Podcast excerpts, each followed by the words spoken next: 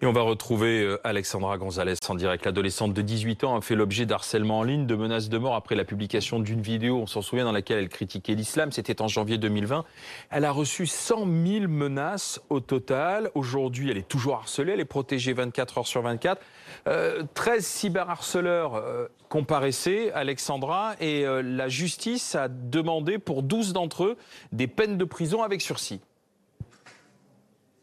Oui, ce sont les réquisitions du procureur qui a demandé effectivement des peines d'avertissement, a-t-il dit, euh, contre 12 de ces 13 prévenus, des peines allant euh, de 3 à 6 mois de prison avec sursis, alors que sur le papier, ils encourent jusqu'à 3 euh, ans de prison ferme. Écoutez comment réagit l'un de ces prévenus au micro de Nella Prodome. Il s'appelle Axel, Enzo, pardon, il a 22 ans. Forcément, je suis un peu soulagé, j'avais peur d'avoir du ferme. Après, c'est sûr, 6 mois de sursis, c'est pas drôle, mais pour moi, le principal, c'est de rester en liberté par de prison. Et euh, j'ai essayé de demander euh, que rien ne soit inscrit au casier judiciaire pour, euh, bah, faire mon travail tranquillement, pour que ça remette mon avenir professionnel en jeu. Je mérite ce jugement, et voilà, j'espère qu'après, Mila, elle acceptera mes excuses et que forcément, que forcément, elle tournera la page et que tout le monde reprendra sa vie normale. Elle ne mérite pas cet harcèlement. Bah, vu qu'elle, en France, on a le droit de blasphémer la liberté d'expression, donc c'était à moi de ne pas, de pas l'insulter ni de la menacer. Et puis il y a aussi la, plaidoirie de l'avocat de Richard Malka. Il a souligné la gravité des propos tenus contre elle. Oui, des messages qu'elle euh, reçoit euh, quotidiennement en ligne. Euh, l'avocat Richard Malka en a lu des extraits à la barre à toute vitesse. J'espère que tu vas finir violée, Mila. Si je te croise, je vais t'égorger. Tout le monde te déteste, tout le monde veut ta mort. C'est une lapidation numérique, a dit Richard Malka, avec des petites pierres, des moyennes pierres, des grosses pierres. Vous, la justice, vous avez le pouvoir de retenir ses bras avant qu'il n'envoie ses pierres sur Mila, de retenir ses mains avant qu'elle ne clique sur envoyer. La peur de la loi est la seule chose qui vous reste. On vous demande euh, de faire comme si ce n'était pas grave, comme si c'était qu'un truc d'adolescent, mais c'est faux. On vous demande de dire que c'est disproportionné euh, de terminer devant un tribunal pour un simple tweet, mais c'est faux. Moi, je vais vous dire ce qui est disproportionné, dit l'avocat de Mila. Ce qui est disproportionné aujourd'hui, c'est qu'une jeune fille en France qui a 18 ans vive aujourd'hui sous protection policière en permanence avec une menace de mort permanente pour avoir posté une vidéo dans laquelle elle critique l'islam. Voilà ce qui est disproportionné, a dit Richard Malka. Est-ce qu'on connaîtra, Alexandra, le jugement ce soir?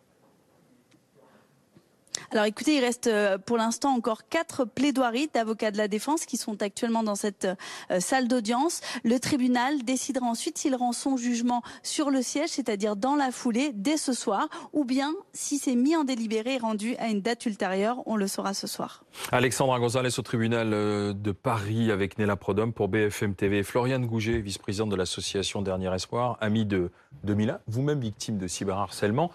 Hier, vous étiez avec nous. Euh, pour dire euh, j'espère qu'il y aura de la fermeté de la part de la justice. Ce soir, la justice dit, enfin la, réquisition, c'est du sursis. On a des, prévenus qui, euh, on ne s'est pas rendu compte. je présente mes excuses à Mila. Ça vous satisfait ce soir, ce que vous entendez ou pas? Alors, est-ce que ça me satisfait? C'est pas mon travail, c'est à la justice de décider de toute façon. Après, effectivement, il faut voir le profil aussi des accusés, c'est-à-dire que ce sont tous des jeunes, euh, ce sont tous des gens sans antécédents judiciaires. Mhm. Euh, et, donc, effectivement, euh, est-ce que ça me satisfait ou pas? De toute façon, c'est pas le, fait, malheureusement. le sujet. Voilà, c'est fait, et puis c'est pas mon travail. après, voilà, je, je pense que voilà, si déjà les, réquisitions sont sont respectées, ce serait déjà très. Si, si, si on a de la prison avec sursis. Voilà. S'il y, a, une peine de, prison avec sursis, effectivement, ce serait, ce serait déjà euh, une avancée, on va dire. Ouais. Euh, Raphaël Grabli, euh, ce procès, c'est le premier, en fait, du cyberharcèlement à un tel niveau. Hein. Rappelons qu'elle a reçu plus de 100 000 messages de menaces. Hein, oui, 100 000, il y en a quelques-uns. Qui sont face, face au juge. Ce qui, ce, qui ce qui nous interpelle, je trouve, c'est la notion d'anonymat. C'est-à-dire qu'on a l'impression que les, les, gens qui sont aujourd'hui devant la justice sont persuadés euh, d'être dans l'anonymat sur Internet. Et c'est vrai que c'est des procès qui permettent de rappeler des choses très très simples. C'est qu'en ligne, sur les réseaux sociaux, on n'est pas anonyme. Même si on prend un pseudonyme, on peut toujours être retrouvé grâce à son adresse IP, c'est-à-dire l'adresse de sa box. C'est possible. Donc il n'y a pas d'anonymat en ligne et il n'y a donc pas d'impunité en ligne. Après, la question, c'est le volume. Mmh. Et là, dans l'affaire Mila, c'est ça qui est très important. C'est 100 000 messages quelques prévenus, 13 prévenus euh, devant, devant la justice. Et c'est toute la différence entre, entre ces deux chiffres finalement qui est important. Et c'est là où on va rentrer dans les sujets, euh, par exemple, de modération, voire de responsabilité des plateformes aussi. Et de repérage aussi du, du cyberharcèlement. Est-ce qu'on est qu'on a les outils pour repérer alors Alors déjà, c'est les plateformes qui doivent avoir les outils. Et le problème, c'est que visiblement, elles ne les ont absolument pas.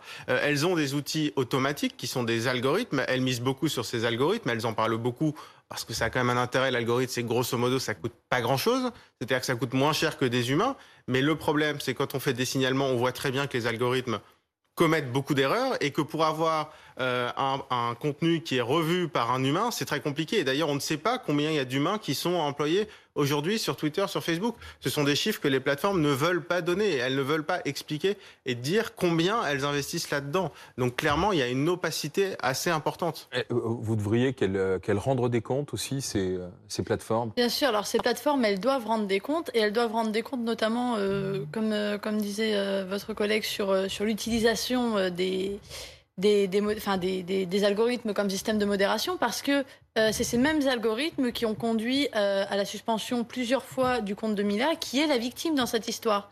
Euh, donc en fait, c'est aussi le, le, problème de l'algorithme, c'est-à-dire que quand il y a des mm. raids numériques et des signalements en masse, bah, au final, c'est la victime, c'est la, la, harcelée en fait qui se retrouve bannie et les harceleurs qui, qui, gardent leur compte. Est-ce que, est-ce que, votre avis, ce procès va permettre une prise de conscience ou pas? Pour tous ceux qui sont derrière leur clavier ou, ou leur, euh, leur, écran de.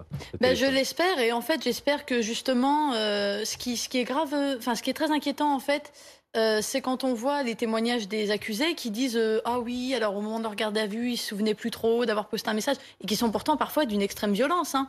Euh, mais voilà, ils ont écrit des choses d'une violence extrême, ils s'en souviennent à peine. Euh, donc c'est voilà, c'est balancé comme ça, puis c'est classique, c'est pas un truc qui les a marqués alors que c'est d'une violence. Et puis c'est l'effet de meute aussi. Bien sûr, hmm. bien sûr, mais c'est tellement naturel, c'est extrêmement violent, et ils l'oublient alors que quand on, on lit le contenu. Euh...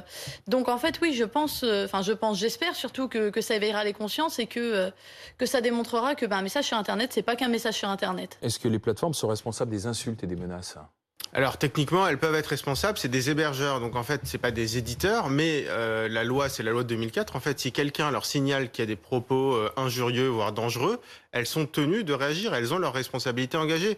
Il y a un problème très simple, c'est qu'aujourd'hui, quand on utilise Twitter, on signe un contrat avec une entreprise qui s'appelle Twitter International, qui est basée en Irlande, qui n'est pas basée en France. Donc en fait, poursuivre Twitter en justice, Facebook, c'est pareil, c'est en Irlande. Donc poursuivre Twitter, Facebook en justice, c'est très compliqué. C'est pour ça d'ailleurs que il y a très peu de poursuites en France. Euh, c'est vrai qu'on aurait pu se dire, après tout, pourquoi est-ce que Twitter euh, n'est pas sur le banc des accusés? Pourquoi est-ce que euh, demain, quand il y aura un procès, on l'a vu avec d'autres drames, notamment avec évidemment le drame de Samuel Paty, pourquoi est-ce que Facebook n'est pas sur le banc des accusés? Et ça, c'est des questions qui commencent à se poser. Au niveau européen, il y a des réglementations qui sont en train de se mettre en place, qui, qui prévoient justement de donner une responsabilité locale. Vous parlez de ces entreprises. entreprises. Voilà, justement, parce que le problème, c'est qu'elles sont à la fois en Irlande, et puis elles sont sur droit américain aussi, avec euh, la liberté d'expression. Euh, alors, euh, alors, à quel moment est-ce qu'à quel moment on pourra rediscuter de tout ça alors, alors, elles sont censées quand même appliquer la loi locale, mais c'est vrai que pendant des années, Facebook, Twitter disaient après tout on est américain, on applique le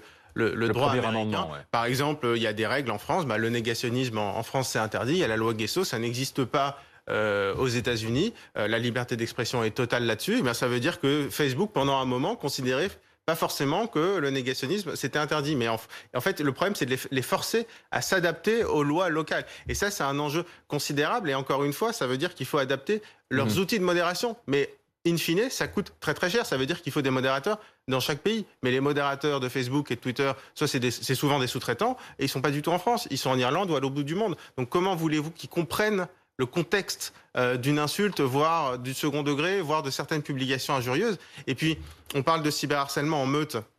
Quand, en tant qu'individu, j'envoie un message, allez, pas, pas injurieux, mais désagréable, je ne perçois pas le fait que je fasse partie d'une meute. Par contre, la plateforme, elle voit bien qu'il y a un mouvement général de fond où on voit des dizaines de comptes qui s'attaquent à certains comptes, à certaines victimes. Et c'est là où, en fait, il y a presque que la plateforme qui peut réagir. Parce que du cyberharcèlement en meute, chacun, à titre individuel, voit que ce qu'il y a au bout de ses doigts. Mais euh, Florian de Gouget, aujourd'hui, est-ce qu'il doit y avoir la responsabilité de de l'éducation nationale? Est-ce qu'on doit en parler davantage à l'école Faire même des matières où on apprend à, gérer ces réseaux sociaux?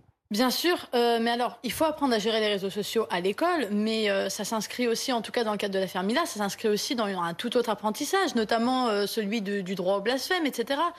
C'est vraiment, c'est vraiment un ensemble, en fait. Bien sûr que la gestion des réseaux sociaux doit être enseignée à l'école. Alors, dans quelle matière exactement, je ne sais pas, peut-être éducation morale et civique, mais c'est un enseignement qui doit aussi s'inscrire dans bah, dans tout ce qu'il y a autour de, de cette affaire Mila, c'est-à-dire dans tout ce qui est euh, de, de la définition ou non, euh, enfin, de la définition du droit au blasphème, euh, de l'autorisation. Alors, en publique des France, on peut blasphémer. Il n'y a pas de délit de blasphème. Non. On, on dit, on dit ce qu'on veut sur les religions. Bien sûr. Après, il faut faire attention de ne pas blesser qui que ce soit dans les paroles que, que l'on tient. On peut, on peut Eh ben, porter plainte contre la personne si on veut. Mais En soi, on peut. on- Enfin, c'est pas illégal. Enfin, voilà, Ouais. je peux tenir des Ah, paroles, sur, je peux tenir des propos sur l'islam uniquement sur Il n'y a l'islam. pas en de délit de blasphème en France. Il n'y a pas de Euh, blasphème du Non. tout d'ailleurs dans le droit. Donc, euh, Bien sûr, mais moi je peux tenir des propos sur l'islam en tant qu'idéologie, hein, pas sur les musulmans en tant qu'individu, mais sur l'islam en tant qu'idéologie, euh, qui peuvent blesser quelqu'un. Enfin, moi j'entends tous les jours à la télé des choses qui me choquent et qui me blessent, et je peux le concevoir, mais c'est pas illégal. Et, euh, et c'est pas pour autant que je vais aller menacer de mort euh, les gens qui disent des choses qui, qui vont à l'encontre de, de- de mes valeurs.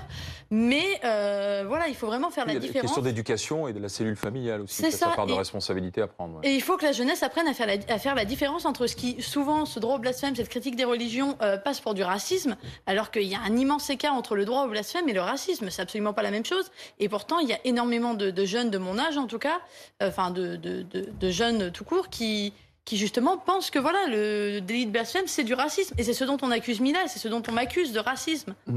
Merci euh, Floriane Gouget d'avoir été avec nous. Merci euh, Raphaël Grabli de nous avoir aidé à comprendre aujourd'hui la, la responsabilité des plateformes et des hébergeurs Internet.